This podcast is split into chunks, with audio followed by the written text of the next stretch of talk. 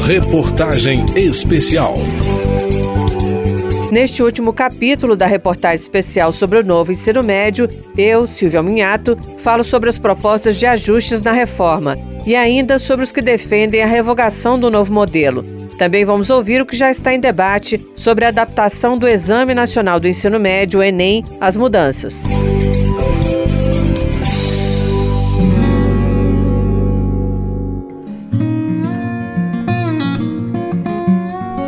Muitos especialistas em educação ouvidos nos últimos meses no Congresso Nacional, inclusive os que defendem mais fervorosamente a reforma do ensino médio, concordam em duas coisas: que é preciso coordenar melhor as ofertas dos itinerários formativos e que deveria ser elevada a carga horária de conhecimentos básicos de 1.800 horas para cerca de 2.100. A gente já falou no primeiro capítulo, mas vou relembrar. A reforma do ensino médio de 2017 reduziu a carga horária básica de 2.400 horas para 1.800, mas reuniu as disciplinas antigas em quatro grandes áreas: linguagens, matemática, ciências da natureza e ciências humanas e sociais. Nessas áreas, a ideia é ter formatos interdisciplinares. Somente português, matemática e inglês são ofertas individualizadas obrigatórias, mas a carga total sobe para 3 mil horas, porque 1.200 são de itinerários formativos. O estudante escolhe em quais das quatro áreas gostaria de se aprofundar ou pode optar pela formação profissional. Dito assim, parece bastante coerente, mas existem várias críticas relacionadas à falta de infraestrutura nas escolas públicas, que impediriam a oferta de itinerários comparáveis aos das escolas privadas, e até críticas à redução dos conhecimentos básicos em áreas como história e geografia, seja pela flexibilidade proporcionada pelo novo modelo, seja pela falta de formação específica dos professores. Para Fernanda Antônia Sobral, vice-presidente da Sociedade Brasileira para o Progresso da Ciência, existe confusão entre formar uma pessoa e treiná-la para o mercado. Nós entendemos, por exemplo, que história, filosofia, sociologia e literatura são decisivos da formação da pessoa. É por aí que se pode entender a formação do país, o conjunto dos direitos humanos, o beabá da política sem os quais ninguém será um cidadão, aliás, nem mesmo uma pessoa bem formada. Reduzir tais aulas não forma melhor o jovem. Marley Fernandes de Carvalho, vice-presidente da Confederação Nacional dos Trabalhadores em Educação, também critica a Base Nacional Comum Curricular de 2014. Que esvaziou os conteúdos da base geral de formação nas nossas escolas rompeu a unidade formativa no nível básico, através dos chamados itinerários formativos que compõem né, o chamado novo ensino médio. As matrizes curriculares foram substituídas por disciplinas com pouco ou nenhum conteúdo histórico científico. A oferta dos itinerários formativos, segundo Fernando Cássio, professor da Universidade Federal do ABC, esbarra na necessidade de formação específica dos professores, mas também na própria quantidade de pessoal. Ele exemplifica com o caso de São Paulo. Na metade do ano passado, de 2022, 22% das turmas de itinerários formativos de aprofundamento da maior rede de ensino do país não tinham professores. Isso significa, numa semana letiva de cinco dias, que os estudantes ficam em média um dia por semana sem aulas. Para estudantes do período noturno e vespertino, isso chega a um terço das aulas sem professores.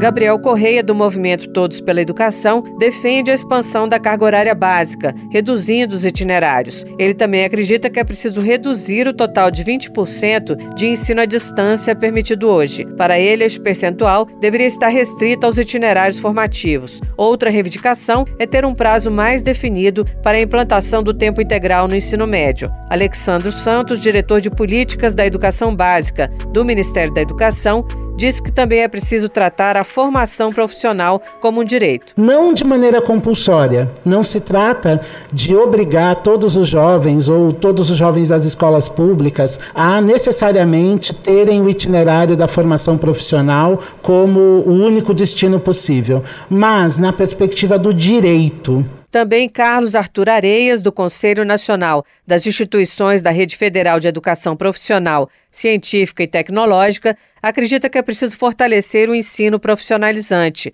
Segundo ele, as pesquisas apontam que metade dos alunos gostaria de ter essa opção, mas hoje isso só seria garantido por 10% das escolas.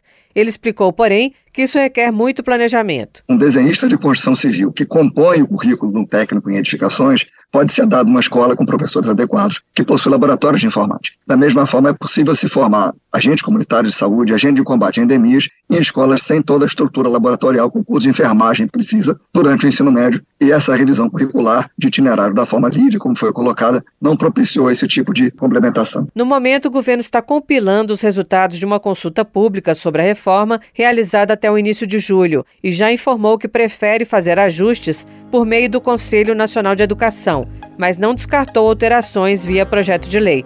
Pelo cronograma da reforma, todas as escolas teriam que ter os três anos adaptados até 2024. Em 2022, portanto, ela começaria pelo primeiro ano do ensino médio, mas São Paulo já iniciou suas mudanças em 2020.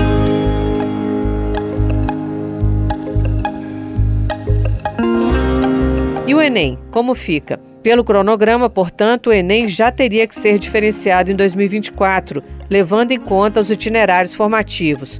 Mas o diretor do Instituto Nacional de Estudos e Pesquisas Educacionais, Manuel Fernando Palácios, tem dito que o Enem deveria se concentrar na avaliação da formação geral básica, além de competências necessárias para o ensino superior. Não faz sentido você solicitar ao jovem que aos 15 anos decida qual é o curso. Se há uma realidade hoje compartilhada por todas as instituições de ensino superior, eu venho de uma universidade federal, é de que o jovem entra na universidade e que, se a universidade tivesse itinerários flexíveis, ele mudaria de opinião muitas vezes antes de chegar ao final do curso superior. Para Manuel, não há problema no jovem que cursa o itinerário de ciências humanas decidir se candidatar para uma vaga de medicina ao final do trajeto. Mas ele explicou que falta definir que tipos de conhecimentos básicos serão exigidos no Enem por causa do novo formato do ensino médio.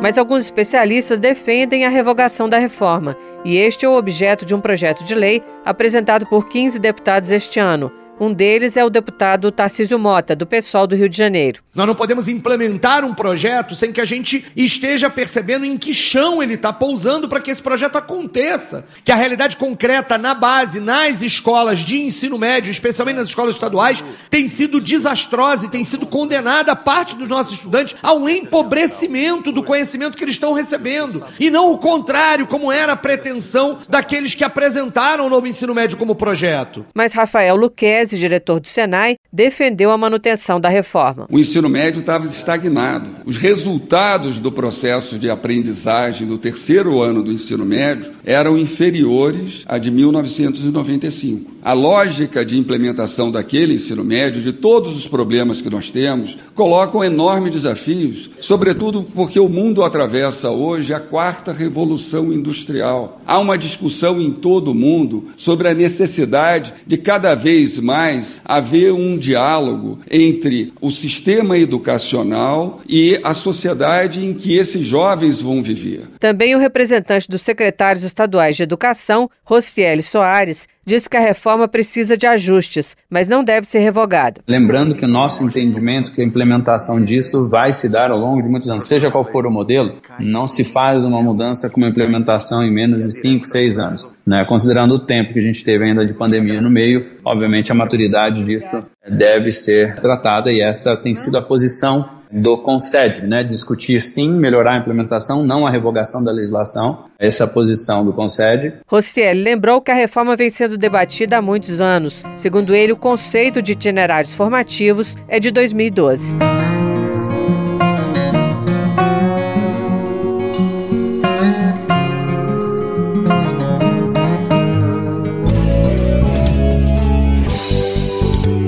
Reportagem especial sobre o novo ensino médio teve reportagem de Silvia Munhato, edição de Vera Morgado e trabalhos técnicos de Milton Santos. Você pode conferir o conteúdo completo em radio.câmara.leg.br. Reportagem especial.